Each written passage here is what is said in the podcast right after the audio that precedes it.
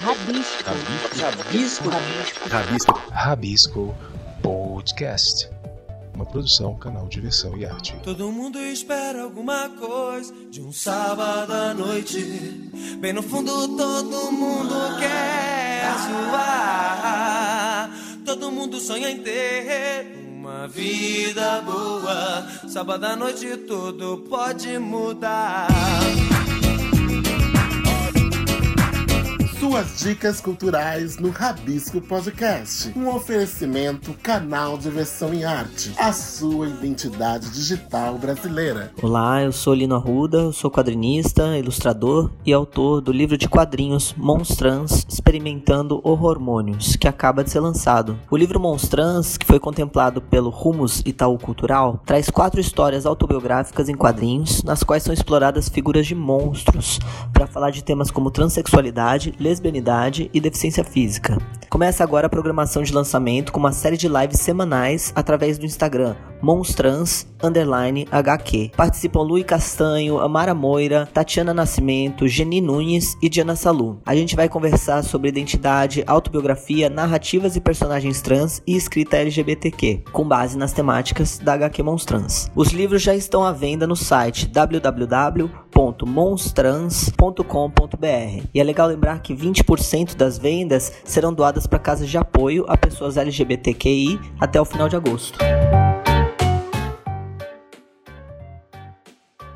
Fala, ouvintes do Rabisco Podcast, tudo bem? Aqui é Tom Miranda, estamos aqui no mais um episódio inédito para vocês, com os apresentadores corriqueiros do nosso Rabisco, né? E aí, Bia, como é que você tá? Tudo bem, no friozinho, curtindo aqui o frio, o sossego. E se embora para conversa. Pois é. E você, Dinho, como é que você tá? Também tá frio, tá muito frio onde você está? Opa, sim, sim. Olá, pessoal do Rabisco Podcast. Aqui é, é, é, duas, é duas, duas localizações, né? Você fica, passa o dia no calor e a noite no frio extremo. É um absurdo. É, é 880, né, Dinho? É é o inverno maluco brasileiro, né? Como tudo nesse país. Por que, que o tempo vai ser normal se o resto não é? Exato. Ai, ai. E aí, Bia, o que, que você tem de proposta pra gente hoje? Então, vamos seguir numa conversa em que a pauta é trajetória. Vamos, vamos. falar de trajetórias. Eu tenho visto muito na internet é, muitas conversas, muita, muita gente perguntando por onde começar, o que fazer, como, como fazer para estar, principalmente quando a gente fala desse campo artístico, né? Então, assim, ah, como eu faço para ser ator? Como é que eu faço para ser um escritor ou roteirista? É, como é que eu faço para ser um diretor? Como é que eu faço para ser um produtor, é, um comunicador? É, é sempre fervem esses, essas perguntas e e abre espaço para muitos diálogos. De vez em quando eu até acompanho um pouquinho do, das lives da Pete Webo, que é uma atriz, diretora, né, super jovem, super empreendedora, não gosto muito dessa palavra, mas enfim. E, e, eu vejo muito assim como as conversas giram em torno disso. E giram em torno disso porque é isso que as pessoas querem saber, né?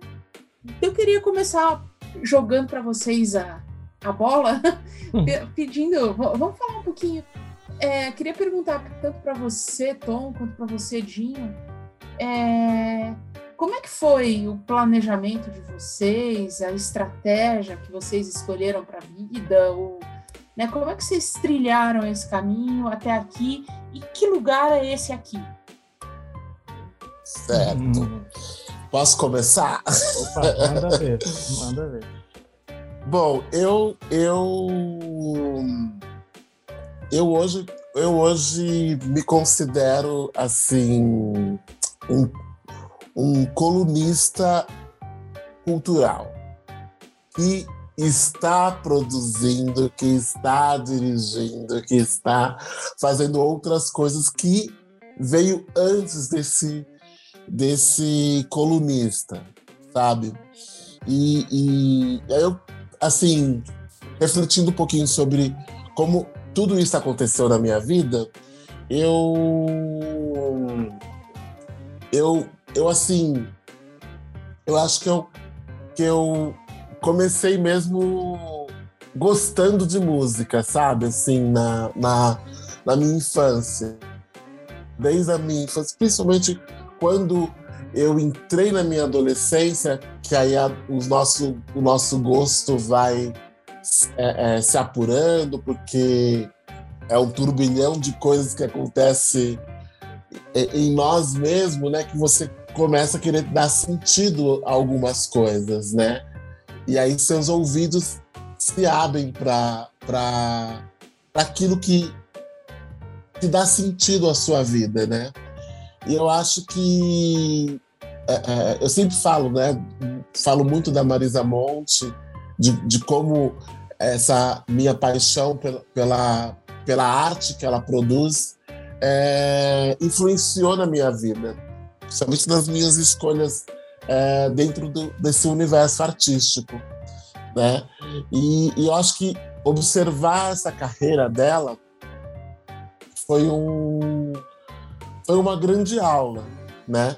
Eu, apesar de, de, de, de quando eu fui decidir as, as minhas escolhas profissionais, elas não terem ido é, é, a, logo de primeira para esse campo da comunicação, da, da, da arte, né, da cultura. É, eu, vi, eu venho de um, de um campo e de um olhar totalmente diferente, que é o, o olhar da, das ciências biológicas, né? Eu acho que acho que por medo, sabe, assim, de, de, de me jogar nesse campo que na, na família não tinha, né? Eu, tenho, eu sou de uma família de, assim, minha mãe era secretária de, de, de, de escola, né? Não teve muito, muito estudo, né? E, então, assim, meu pai trabalhava é, também como servidor público, né? No, no, no, na Sabesp. E meus tios, né, assim, paternos, maioria tudo professor, né? Então, assim, ou seja, não tinha nenhum artista. Tinha, tinha um artista. e, mas, assim, que, que encarasse mesmo a, a vida é, é, para esse mundo artístico, ela eu não tinha essa, essa referência forte, né? Porém, eu sou cria de TV, né? cria de, de, de rádio, né? De, de você ouvir muito rádio, ouvir, ver muita televisão e, e se relacionar com, com este mundo artístico através dessas, dessas mídias, né? E mesmo depois que eu que eu fui fiz a, a faculdade, acho que acalmei a, a, a, minha mãe, porque eu, eu queria ter feito muito artes cênicas na, quando eu fiz a, a, a minha faculdade na, na, em São Paulo, né? E, mas fiquei com medo de enfrentar também, por conta de, de tudo aquilo que eu ouvia dentro de casa. Ah, mas ser ator não vai dar dinheiro nenhum, é uma carreira muito instável, realmente, é uma carreira muito instável, é, é muito, né, a, a, dinheiro não é a primeira coisa que você é, é, ganha, né, nessa, nesse mundo é, artístico, né, se é que a gente pode dizer dessa forma, mas é, eu acho que olhar, por exemplo, para a carreira da Marisa é, me, me mostrou um, uma artista preocupada não só com a sua produção artística, mas com a sua organização, né? Como ela organiza essa carreira, né? Como que ela que Marisa não é uma, uma por exemplo, uma, um, uma artista de música, né? Uma cantora que trabalha com música, é, que, que tem, sei lá, dezenas e dezenas de CDs. Contrário, né? Ela, é, é, ela tem uma obra é, relativamente pequena. Se você for olhar para as cantoras brasileiras, né? As cantoras brasileiras têm muitos álbuns, né? Por quê? Porque elas vêm, principalmente as mais antigas, elas vêm mais de um lugar de interpretação do que do que composição, por exemplo, né? E, e Marisa ela, ela traz essa essa essa vertente na, na carreira, mas também olhando para para um, algo produtivo, né? Tanto em composição como como organizar aquilo. Então assim, acho que sempre quando eu olhei para aquela para a carreira dela, eu eu consegui enxergar um, um, uma inspiração mesmo, né, para poder ser alguma coisa. E eu acho que é, é, eu também só vim a entender que eu poderia produzir, que eu poderia é, trabalhar com isso, né, como produtor, é, depois do meu encontro com você, Bia. Né, porque eu acho que até então eu, eu era um voluntário, né, no, no, no para poder fazer um trabalho com, com jovens, né, jovens e adolescentes, é, com teatro, onde eu dirigia os espetáculos, onde eu escrevia os espetáculos e, inevitavelmente, também produzia, mas eu não sabia que aquilo que eu fazia era a produção daquilo que eu, que eu é, efetivamente fazia, né? Eu acho que o meu encontro com você me ajudou a, a enxergar isso e, e até enxergar é, é, essa atividade como uma profissão, né? Então, eu acho que é mais ou menos isso que é, é, não foi uma, um planejamento. Não tive, acho que como muito, muitas pessoas que, que, que se encontram no mercado é, cultural, né? É, eu acho que falta esse, esse, esse planejamento prévio, né? De, de, de, de antes de começar uma carreira, de enxergá-la e, e ver como, como as outras carreiras são, né? Por exemplo, quando você, você vê um, sei lá, um, um dentista, um advogado, né? Um administrador, né? Ele, ele acho que é mais palpável você você enxergar uma, um, um plano de carreira porque são, são profissões mais tradicionais, né? E, e, que, e que tem uma formação também é, mais tradicional, né? Para você ser produtor, não é que você não precisa de formação, você precisa e muito, né? De, de, principalmente de informações, né? E eu acho que não só produtor, mas para trabalhar com nesse mercado, né? É, acho que não existe ainda no Brasil uma escola mesmo, assim, que você é, é, organize todas essas, essas informações. A gente, a gente acho que, eu acredito que a gente está engatinhando ainda nessa, nessa, nessa área de formação, né?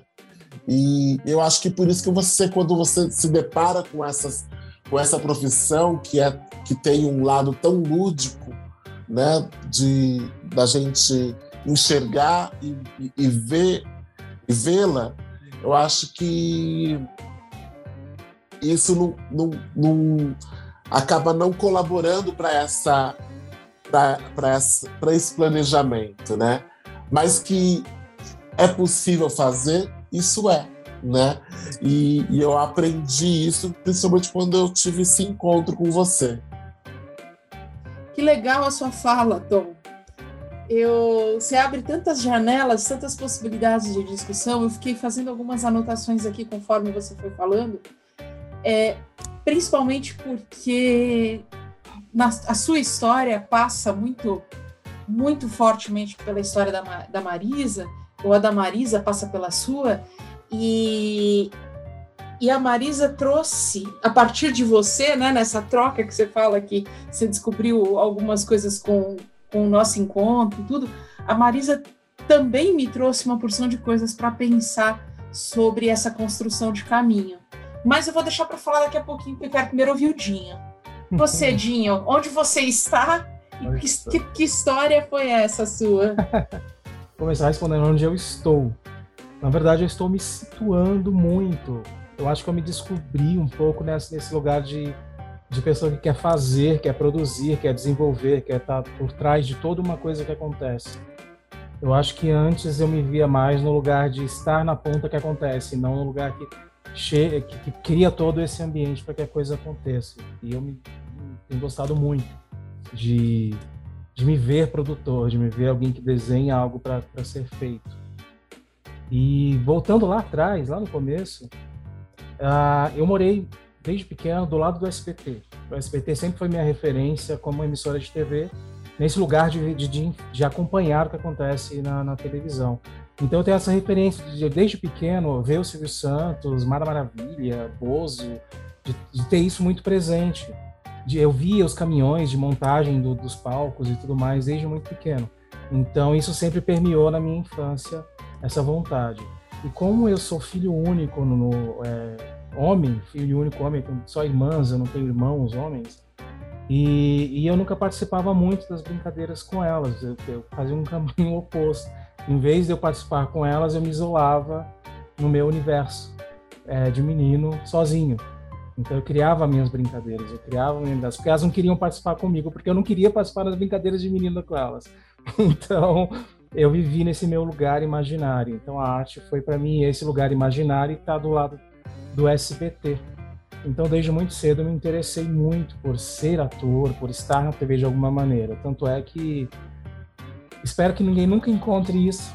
Eu participei do programa, aquele show de calouros com o Pedro de Lara, então, fazia cena, gente, naquele programa. Eu lembro, eu lembro disso muito, muito, muito legal de, de Precisamos achar isso. Ah, eu já procurei, juro, eu já procurei no YouTube se tinha alguma coisa gravada. Eu participei muito daquele programa Domingo do Parque no, do, do Silvio Santos e de responder perguntas e tal das crianças. Eu já procurei bastante aquilo, mas eu nunca achei. Nunca achei, mas eu queria muito ver isso. eu ser muito hilário encontrar isso um dia na minha vida. Mas, mas eu não, não achei. Um dia, quem sabe, apareça. Então minha história começa por aí. Eu sempre quis muito estudar a fundo desde pequeno, mas você sabe que na minha época, nos anos 80, você querer ser ator, você querer fazer televisão era muito complicado na questão de visão dos pais. Eles não te auxiliavam de maneira nenhuma. Tudo que eu fiz de curso nessa época de, de criança, eu fiz muito por mim mesmo, de ir atrás, de fazer, de, de cursar. Eu cursei com José Mojica Marins lá em 90 e pouco, mas foi uma decisão minha, foi eu que procurei sozinho, eu não tive participação é, e nem apoio familiar. Depois de um tempo que eu me distanciei disso, eu fui para o mercado corporativo e ainda assim acabei me envolvendo com o setor artístico, porque dentro das empresas eu fiz teatro empresa, porque a gente tinha um setor de treinamentos, eu acabei entrando no setor de treinamentos e trouxe o teatro para utilizar como forma de, de treinamento também. Porque nas empresas tem muito isso, né? essas, essas que hoje é coaching, né? antigamente não era coaching, a gente tinha treinamentos específicos para venda ou para alguma outra situação interna da empresa e eu trouxe a, o teatro para isso e que trouxe resultados, então acabei tornando isso uma atividade minha dentro da empresa, com outras pessoas que se juntaram a mim também desenvolvendo isso e nisso foi anos. E esse lado produtor, eu vou pegar uma das falas do Tom, foi a partir de você, Bia, porque foi, foi nesse lugar de descobrir, porque eu sempre fiz produção, aquilo que eu sempre falei para ti, eu fazia produção dentro das empresas, porque você tinha que correr atrás de cenários, tinha que correr atrás de comprar as coisas, tinha que montar tudo aquilo, e para mim aquilo era atividade normal, não era uma produção, não entrava como produção para mim, era só parte do desenvolvimento daquela atividade, daquele teatro corporativo que eu desenvolvia. E aos poucos eu fui descobrindo que isso era fazer produção também. Então acho que essa é basicamente a minha a minha trajetória até aqui e chegar no canal, poder realmente me assumir ator, poder me profissionalizar como ator e poder e eu sempre falei que eu tenho uma paixão pelo teatro, mas por olhar para o teatro.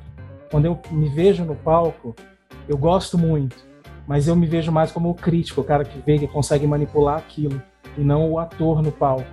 Mas no audiovisual eu já me vejo em todos os papéis, porque eu manipulo a câmera, eu sei manusear a câmera. Eu sempre tive muito interesse pela tecnologia, então me, eu tenho formação também em, em programação, em linguagem de programação, então isso veio desde cedo. Então sempre me interessei muito pela edição, ah, pela parte de vídeos, então talvez por isso eu tenha, e por morar do lado do SBT, a câmera sempre foi a minha maior paixão. E o teatro é a paixão de assistir, de manipular, de poder desenvolver aquilo. Eu acho que é tudo isso.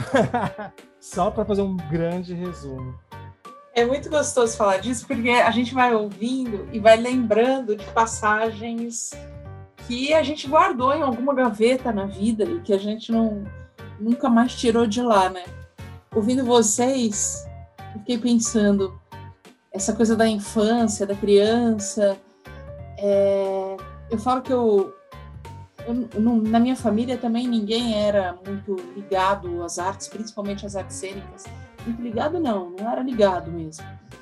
E, mas ainda criança, eu lembro até hoje, a professora chamava Yara, é uma pena que eu não lembro Yara do que, uma professora de português um dia chegou na, na aula e na terceira série do primário e ela falou que em vez de dar uma aula de português, ela ia dar aula de artes cênicas. E eu fiquei horrorizada. Eu não queria mais para a aula, eu não sabia o que era, mas era alguma coisa diferente que me tirava da, da minha zona de conforto. Né?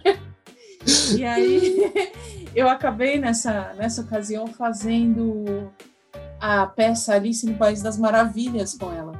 E aí eu acho que eu, talvez seja aí que eu tenha descoberto essa, essa coisa do brincar com o teatro e depois eu montei um grupo de teatro no meu prédio e a gente saía pela, pela redondeza, porque não era só fazer a peça e, e obrigar o prédio inteiro a assistir, né? Porque a gente reservava o salão de festas e fazia um evento. Mas a gente saía bus buscando apoio dos por conta própria, sem ter noção de que era assim que se fazia, né? Do, dos, do comércio do bairro. E aí era um monte de criança, eles achavam simpático e eles acabavam apoiando as nossas as nossas invencionices, né? E com oito ou nove anos, acho que é nove anos, eu soube de um teste para uma peça numa igreja. Eu nunca frequentei igreja, era uma igreja católica, e a peça era para crianças a partir de 10 anos. Eu fui lá, menti a idade, fiz o teste, passei. Porque esse é o meu primeiro contato, inclusive, com a igreja, pecando, né? E, e a partir daí eu quis fazer teatro. E aí minha mãe me pôs em cursos que eu pedia. Eu fiz um curso de teatro infantil no Emílio Fontana. Depois eu fiz um outro curso muito bom com uma atriz chamada Nilda Maria, que eu nunca mais encontrei nem tive notícia, mas era uma pessoa, uma professora fantástica. E depois eu fui, fui construindo né, esse caminho até chegar a, aos 14 anos e poder participar da seleção do Teatro Escola Célia Helena, que era o mínimo, a idade mínima era 14 anos, porque era um curso técnico. E aí entrei para o Célia Helena e eu sempre comentei, esses dias eu estava lembrando disso, porque por coincidência acabei reencontrando na vida a Lígia Cortez, que é a filha da Célia Helena, e era professora lá na época em que eu estudei. A própria Célia ainda era professora lá, era década de 90. E eu acabei relembrando esses dias que eu, a vida toda, desde os 14 anos, sempre comentei que eu tinha plena consciência da Bia que eu era quando entrei no Célia Helena e da Bia que eu era quando saí do Célia Helena. O quanto Célia Helena foi assim um divisor de águas e foi fundamental para eu me entender nesse processo ao, ao mesmo tempo em que eu fui para o Célia, eu também me encantei com a área musical e uma, um caminho muito parecido com o do Tom, é, só que com o Almir Sater. E eu comecei a acompanhar os shows do Almir, minha mãe levava, eu e a outra Bia, que era minha amiga de infância, ainda é, e para todo tudo quanto é show do Almir, e a gente começou a acompanhar de perto. Então, por causa da gente é, conhecer, acabar conhecendo o pessoal da equipe e tudo, a gente começou num primeiro momento vender disco depois do show, ajudá-los a vender disco. Depois a gente começou a responder as cartas dos fãs. Depois a gente começou a estar cada vez mais perto e começamos a entender, de fato, começamos a divulgar os shows que na época se divulgava muito com cartaz de rua, em poste, em casas, né, nos espaços que deixavam a gente colocar cartaz. Essa experiência me mostrou o que era produção, junto, porque isso tudo aconteceu em paralelo, com um processo de entender a produção do teatro lá dentro do Célia Helena, porque a gente produzia as nossas próprias peças né, junto com o professor, que, que era o diretor do semestre tudo, mas a gente é que levantava o espetáculo. E aí a gente, é, ao mesmo tempo em que eu caminhei na música, eu caminhei no teatro, e eu fui descobrindo que aí existia um campo de interesse até maior do que aquele que era estar no palco. Então, quando eu me formei no Célia Helena, eu acho que foi a última vez que eu subi num palco para fazer peça, foi a peça de formatura do Célia, que depois a gente ainda ficou em cartaz por um bom tempo. Depois que essa peça acabou, eu já era uma produtora. Eu comecei primeiro trabalhando muito com música. O Renato Teixeira foi um cara que, quando descobriu a gente, conheceu a gente através do Almir e tudo, foi um cara que chamou muito a gente para as produções e então nos ensinou muita, muita coisa de produção. E ele tinha essa característica, ele gostava do produtor que não era produtor para trabalhar com ele. E era, ele tinha uma coisa muito interessante com isso.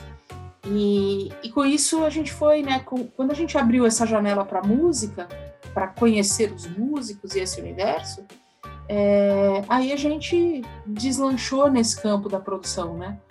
Com 17 anos, a gente conseguiu, eu 17, a Bia 16 e a outra Dani, a outra Dani, a Dani La Sálvia, aquela que já não sabe mais nem quem é, né? A Dani La Sálvia, com 18, nós três conseguimos um patrocínio e fizemos o primeiro projeto de música, produção totalmente nossa, no Teatrinho na Bela Vista, e chamamos assim aquela coisa de gente muito. A gente era muito jovem e, e, acho que tem uma característica do jovem que acho que a gente perde depois da vida adulta é de uma coragem de meter a cara, né? Uhum. Então a uhum. gente, assim, fez um primeiro projeto, 16, 17 anos, e o nosso. É, a nossa programação era TT Espíndola, Luli Lucina, Alzira Espíndola, Chico César, Jique Turcão, Selmar, Miltinho Gilberto, Xangai e Dércio e João, Dércio Marques e João Bá vieram participar do projeto. Mas, Uau! É, e Oswaldinho Viana e Marisa Viana, que são outras duas pessoas importantíssimas nesse processo. E, quer dizer, é, talvez se a gente tivesse deixado, esperado a vida adulta para fazer alguma coisa, a gente não teria tido tanta coragem de colocar a cara para bater e fazer. E é claro que isso tudo tem muito a ver com o apoio que a gente teve em casa, né? Porque a, tanto os meus pais quanto os pais da Bia sempre deixaram a gente muito livre para fazer essas escolhas e apoiaram o que podiam, né? Na época da novela Ana Raiz é Trovão, a gente, quando ela, é uma novela que gravou no Brasil inteiro, quando as gravações eram em Jaguariúna, a gente ia, a gente saía da escola cedo, a gente inventava que ia pro dentista, pro médico, todo dia as bias tinham uma, um programa desses para poder sair antes do horário, porque a escola não fazia sentido naquele momento. A gente, a gente aprendia muito mais nessa prática. E é tão forte isso na vida da gente que tanto eu quanto a Bia ficamos na área de produção. E toda a construção do conhecimento que veio depois disso tem a ver com isso. É, quando eu fui fazer faculdade, eu demorei para fazer faculdade, eu terminei o, na época colegial, o ensino médio, fiquei acho que talvez uns dois anos parada. Depois é que eu fui fazer faculdade. quando eu fui fazer faculdade, eu fui fazer publicidade, eu ia fazer ou jornalismo ou publicidade. Jornalismo é uma paixão. Publicidade eu escolhi porque não existia um curso de produção cultural. E eu já sentia necessidade de colocar o campo da produção cultural em diálogo com o conhecimento da comunicação e do marketing. Eu fui fazer publicidade, enquanto eles falavam lá, o curso, quatro anos de curso, do dia que você vai trabalhar em agência, eu já estava absorvendo esse conhecimento para fazer uso naquilo que me interessava, que eram as produções.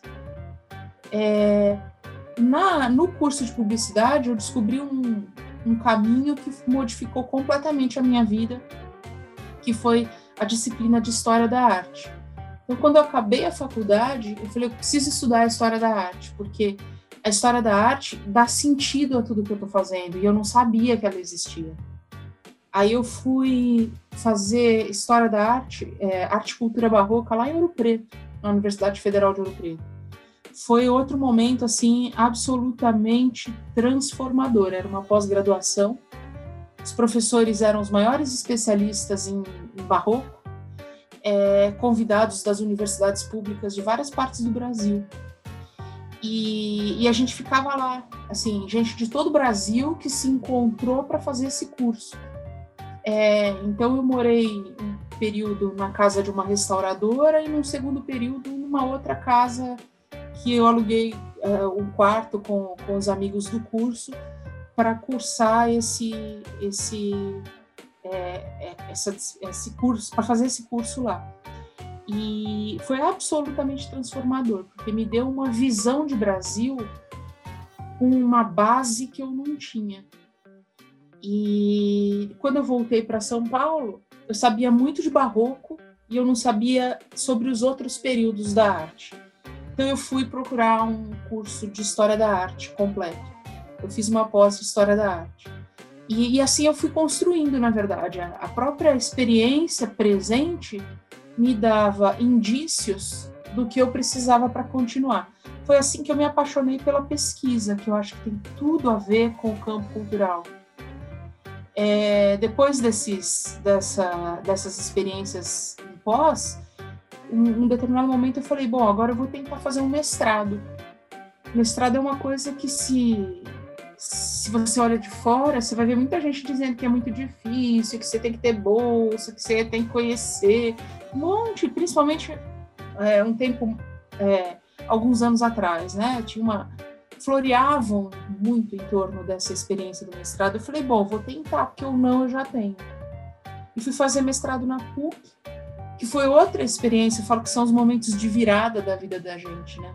Eu sou absolutamente apaixonada pela PUC São Paulo, não conheço, conheço pouco das outras, porque eu abri os olhos para o mundo, principalmente para a história social, de uma forma muito diferente.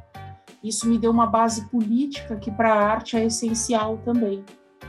É, uhum. fiz, fiz, mestrado em História Social, mas eu estudei é, Cultura e Representação, é a minha, minha área de pesquisa.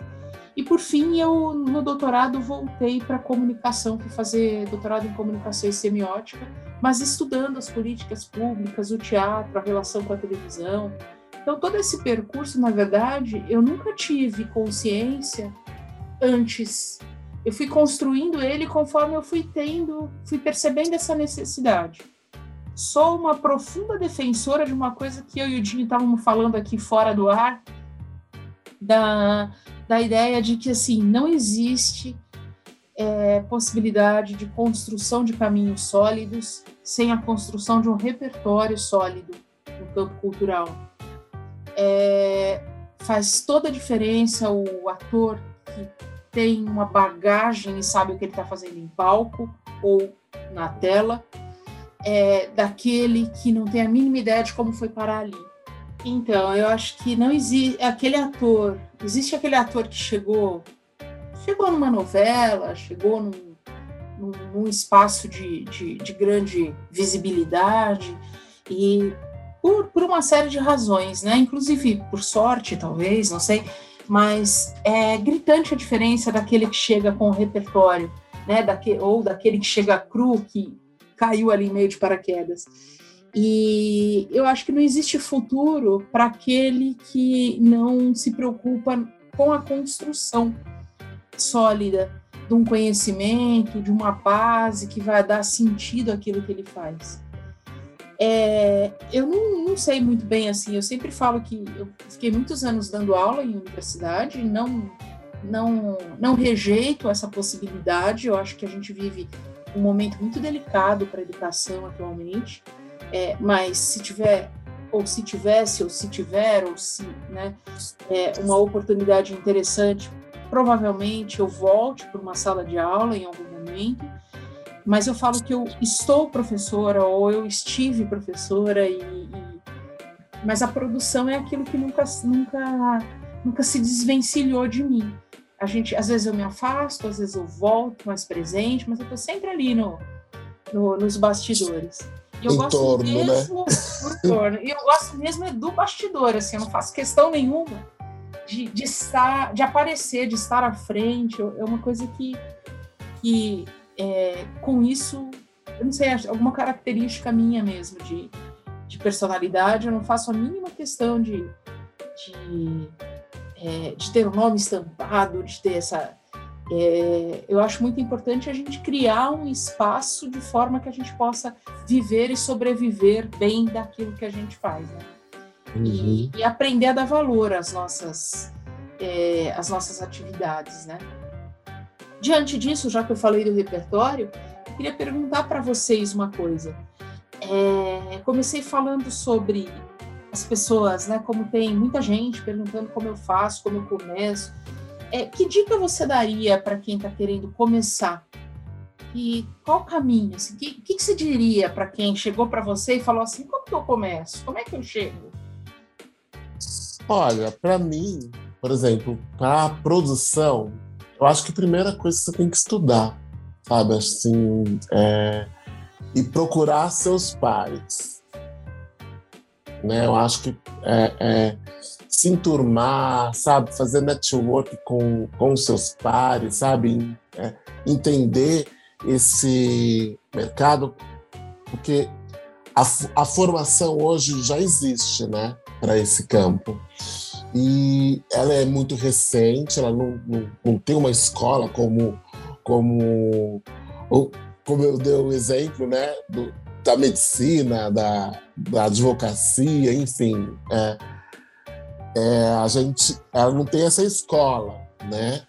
Mas de uns anos para cá, é, é, algumas é, instituições é, é, escolares, né, universidade, universidades, cursos livres, enfim, é, começaram a organizar esse, esses, esses conteúdos, né, para uma formação. Então, eu acho fundamental você, você tem, tentar entender é, de leis, de incentivos, né, de é, para você não saber que, assim, tudo nesse, nessa, nesse, nesse mercado precisa de financiamento, né? E eu acho que, por exemplo, o que me aproximou de você foi exatamente isso, né? Essa, tipo, eu não queria fazer mais algo de forma amadora, né, entre aspas mas eu queria é, é, entender que mercado era esse, né? Eu acho que quando eu te encontro e você me dá aquele, a, aquela, a, aquele tempo tão precioso que foi sobre falar sobre o que eram as leis de incentivos e, e como, como que é esse, essas questões, eu acho eu, eu, ali foi, foi fundamental para poder eu entender a minha a, essa profissão que estava se abrindo para mim, né? Então eu acho que o estudo é a primeira coisa e o e assim e encontrar seus pares é, é, vem junto, entendeu? Para poder você é, entender, né? É, que mercado é esse.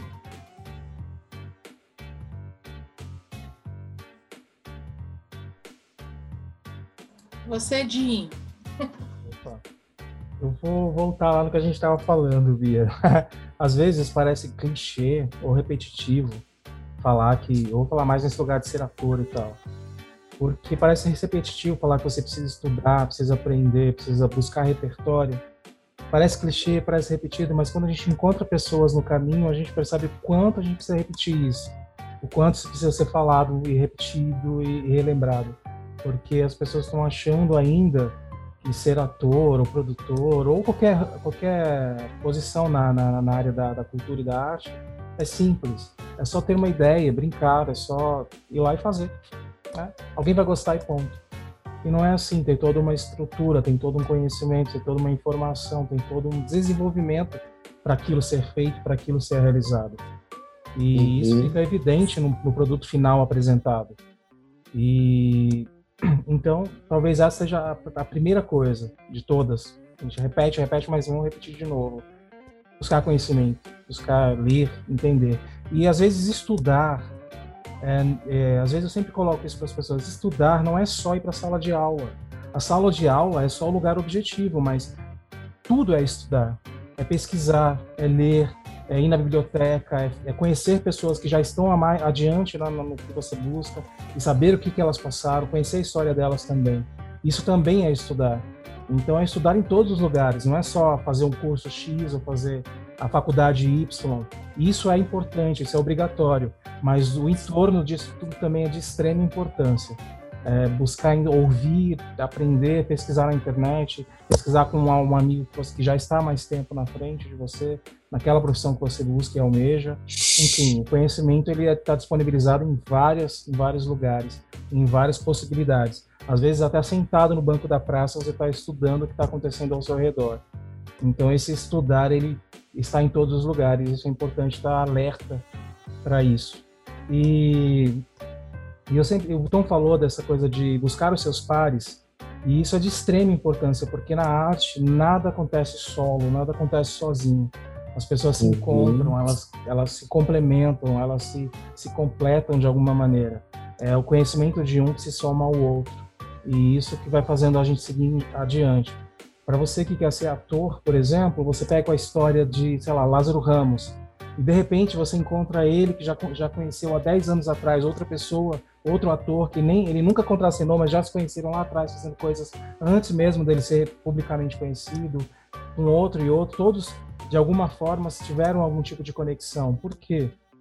Porque as pessoas vão se conhecendo, os seus pares vão se trocando, dividindo, vão se construindo junto mesmo que o caminho se divida depois, mas eles vão ali se, se, se complementando, se formando. E é importante a gente ter grupos, ter pessoas com quem a gente divida esses objetivos, com quem a gente construa junto isso. E, e é o que eu busco hoje. É ter grupo, é ter pessoas para dividir o meu sonho, é, é complementar tudo isso eu jamais seria o Dinho se eu não tivesse junto com a Bia, se eu não tivesse junto com o Tom, se eu não tivesse junto com as outras pessoas que vão se complementando nisso. É, o projeto do Dinho jamais aconteceria se não tivesse o empenho e o projeto da Bia para somar com o projeto do Tom, sabe? Então, as coisas são assim uhum. que elas uhum. acontecem, essas somatórias. E o quanto a gente aprende nisso também, o quanto isso é uma escola, o quanto isso também está envolvido no aprendizado e nessa importância que é você é, ter repertório. E o nosso repertório é construído aqui também. Né? Uhum. Eu acho que esse é o meu conselho. Esse é o meu conselho, é você buscar os seus pares, aprender com eles. Tem as, as, questões mais obrigatórias, que é você fazer faculdade, estudar mesmo, procurar um conhecimento de graduação, de, de estudo mesmo, e esse conhecimento paralelo que agrega tudo isso. E acho que isso que vocês falaram, acho que vocês, as duas coisas mais mais importantes, que é justamente essa construção desse conhecimento, como o Dinho falou, não precisa necessariamente ser formal. Que bom se for. Uhum. Se você tiver acesso a uma universidade, uhum. que ótimo, mas assim, se eu não puder, é, existem outros, outras formas. A construção do conhecimento se dá com base na curiosidade, né? Se eu tenho curiosidade sobre a vida, sobre aquilo que acontece ao meu lado, sobre a história do outro. Primeira coisa que eu não vou fazer, por exemplo, é sair atacando as cegas, como as pessoas fazem hoje nas redes sociais. Se eu levo em conta, é, ou se eu tenho um repertório para entender quem é aquele sobre o qual eu acho que eu tenho direito de falar que ele é bom, que ele é ruim, que ele é isso, que ele é aquilo, né? É, agora, essa coisa da construção dessa rede de contatos, essa, principalmente na, na área da produção cultural, ela é essencial, né? Porque é, não é uma área que você vai facilmente encontrar uma vaga aberta no site de vagas. Né? É uma área em que é, as pessoas vão te conhecer fazendo, geralmente, e vão lembrar de você por aquilo que você fez. É uma característica da área, não significa que é panela, que não é para nada disso. É uma característica, até, até justamente por ser uma, uma é, um, um, cenário histórico completamente diferente. Vocês falaram, no, os cursos são muito, são muito novos, né, se a gente for pensar, curso de formação para produção cultural, por exemplo, do ator uhum. mais antigo. Mas, assim, é, é, uma, é um campo em que a gente abre muitos contatos fazendo.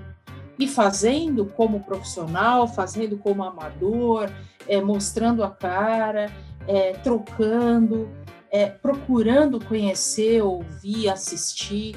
É esse o processo, né? É, se fazendo lembrar, se fazendo presente, construindo um caminho que é muito autônomo, eu acho. Acho que é uma característica da área essa essa essa autonomia do sujeito, né? Que uhum.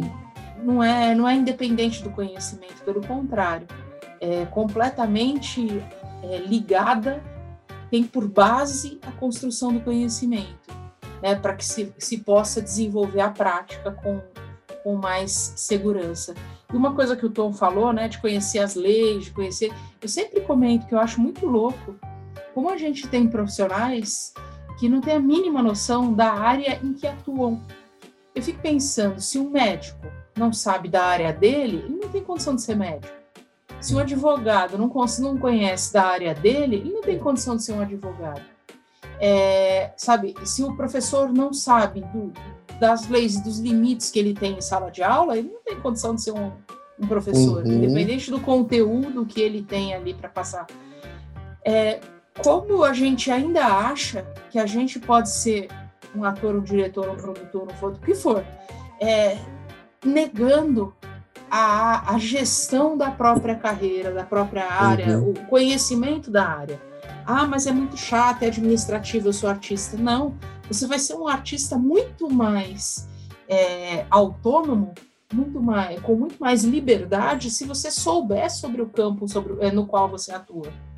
Eu lembro que quando eu trabalhei no, no nessa área de musicais, eu fui trabalhar na 4F, e num dos musicais que a gente estava fazendo, aquelas equipes enormes, cento e tantas pessoas na equipe e tal, eu lembro, eu tinha vindo de um teatro de grupo, de um teatro em que todo mundo sabia muito bem o que cada um fazia, e de repente caí numa estrutura gigantesca. E, e eu ficava muito incomodada de perceber como as pessoas dentro de uma estrutura grande dessas não têm a mínima noção da importância do papel do outro. Então o ator está em palco, mas ele é a ponta de um processo. Para que o ator esteja em palco e a peça aconteça, existe um processo enorme que envolve uma série de outros sujeitos. Um dia criei lá por conta própria, assim, comecei a falar para o pessoal, quem quiser chega uma hora antes, a gente vai fazer uma, um, um tour pelo teatro, para a gente conhecer os espaços do teatro, era um teatro, antigo Teatro Abril, hoje Teatro Renault, é, em que muitos atores nunca tinham subido até a varanda para ver lá de cima o, o, aquele prédio né, o espaço físico daquele lugar. Consequentemente, ele não sabia o que fazia o técnico que estava pendurado lá em cima durante o tempo em que o espetáculo acontece, né, que é o técnico de varanda, por exemplo. É, o, então, é muito interessante como, criando esse espaço para que as pessoas que tivessem interesse chegassem e, e, e fossem participar e ver, eu tive retornos muito interessantes, principalmente de atores que, que disseram, eu lembro que um dos atores, Daniel Monteiro, que disse assim, impressionante como é, disse assim, impressionante como a minha prática é, mudou quando eu entendi quem são as pessoas que estão do meu lado. Porque na, no, no, dia a dia, na correria, ele nunca tinha nem tido tempo e nem tido vontade, talvez, de pensar sobre isso. e de repente uhum. isso deu sentido. Então, eu acho que essa coisa de conhecer sobre a própria área é muito importante também. Eu é acho que são as, as, as dicas talvez mais valiosas, né? Sim. Para fechar nossa conversa, o que, que vocês indicariam assim, se alguém né, dentro desse processo indica um livro, um filme, indica alguma. É, o que, que vocês indicariam para essa pessoa que está procurando um caminho? Vou roubar de você. que eu acho que você indicaria isso também. Que a gente falou em off é, hoje, né? Esses dias. Hoje e acho que ontem também. Enfim. É, é o documentário da Marisa, né? Um documentário musical que ela fez quando ela lançou em 2006 ela lançou um, dois, dois álbuns, né? Que a gente, os fãs chamam os gêmeos, né? Que, que eram os álbuns Infinito Particular e Universo ao Meu Redor. E aí, desses, desses dois álbuns, né? Um era de música é, popular brasileira e o outro era o que era o Infinito Particular, né? Era esse universo mais pop dela, né? e o, e o universo ao meu redor era essa era, era um CD de samba, né? E não necessariamente só de sambas é, atuais, né? Tinham sambas antigos, mas que nunca foram gravados por outras por, por nenhum artista, né? E, e aí ela pôde, pôde, através desses dois álbuns, apresentar coisas que, que fazem parte do, do, do universo particular da, dela, né? E que deu inclusive o nome ao a turnê desse desse DVD. E só que ela ela ao invés de simplesmente pegar o gravar a turnê e jogar ali no, no coisa, ela fez um documentário falando sobre é, é, qual era o olhar dela sobre a profissão dela, mas um olhar muito particular, mas que servia para qualquer, principalmente qualquer manifestação artística, né?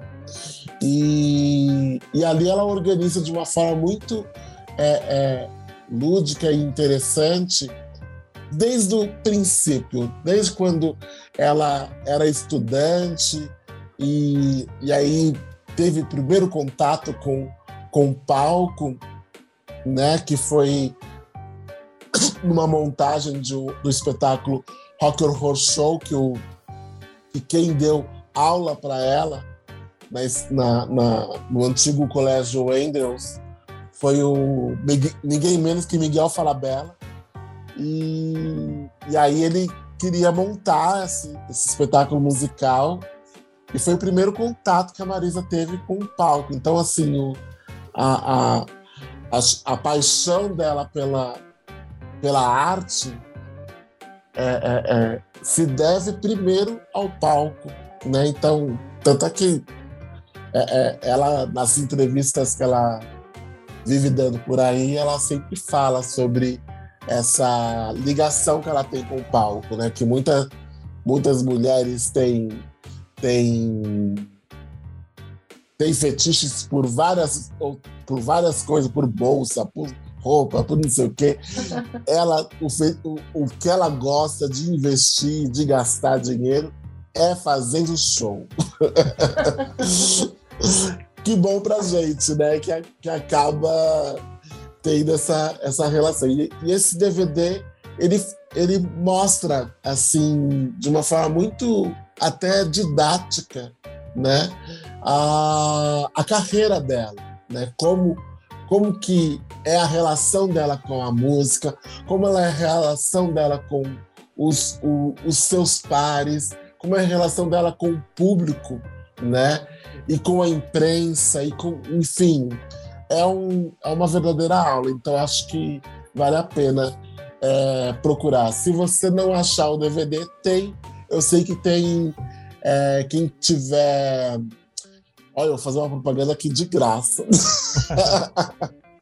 Quem tiver o Now da, da Claro ou da NET, tem um, um canal chamado Curta, né? E ele tem dentro do Now toda a discografia, a cinebiografia da, da Marisa, né? Esse, e, e, um dos documentários que tem é esse, é, é o Infinito ao Meu Redor.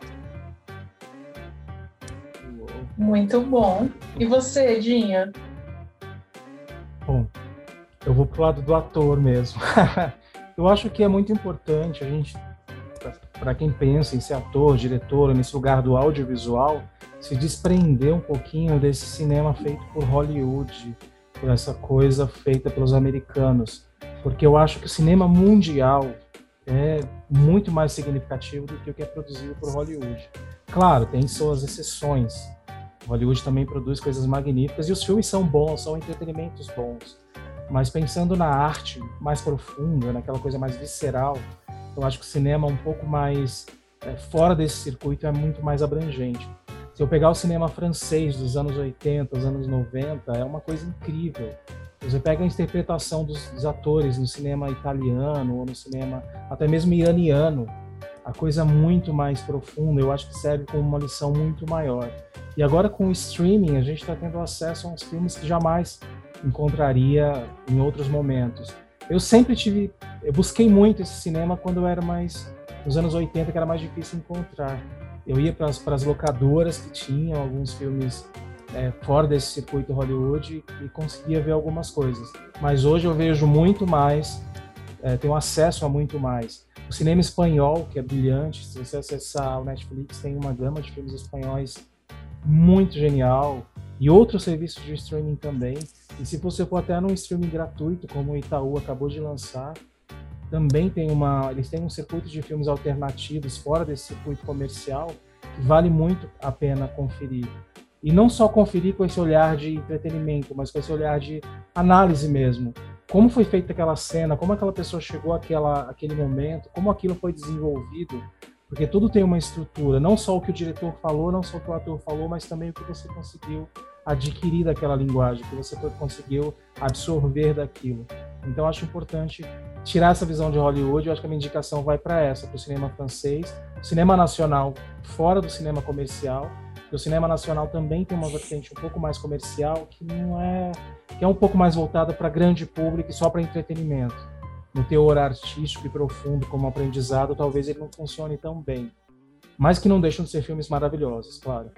Mas procura um pouquinho esse, esse circuito um pouco mais alternativo, uns 80, 90, Glauber Rocha e tantos outros dessa época que são maravilhosos e que valem como uma boa escola de audiovisual.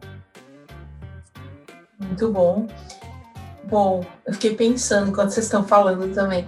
É, eu indicaria, sem dúvida, o, o, DVD da Marisa, que eu acho que é uma coisa leve, pop, no sentido, né? Tem um apelo popular legal e extremamente instrutivo para quem quer ser produtor. Para quem quer trabalhar com cinema, eu uma das minhas grandes referências, assim, vou falar das minhas paixões, que falam muito para mim sobre como fazer, justa talvez pela admiração que eu tenho é, os filmes do Eduardo Coutinho. Acho que a gente falar de cinema no Brasil e não, não passar pelos filmes dele, é, a gente não experimentou o que é um cinema simples, fácil e inteligentíssimo de fazer.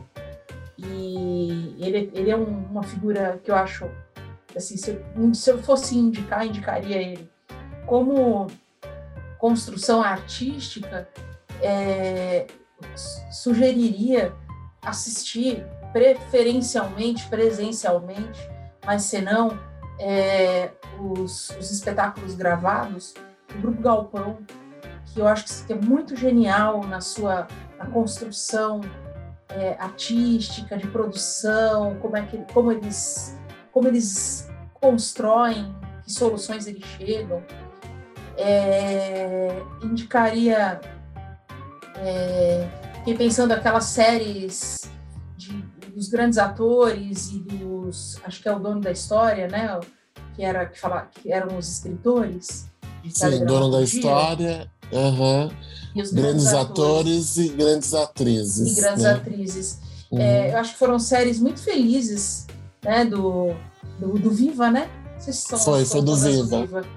Uhum. E são muito felizes porque foram muito bem é, dirigidas mesmo as conversas, elas são muito instrutivas, né?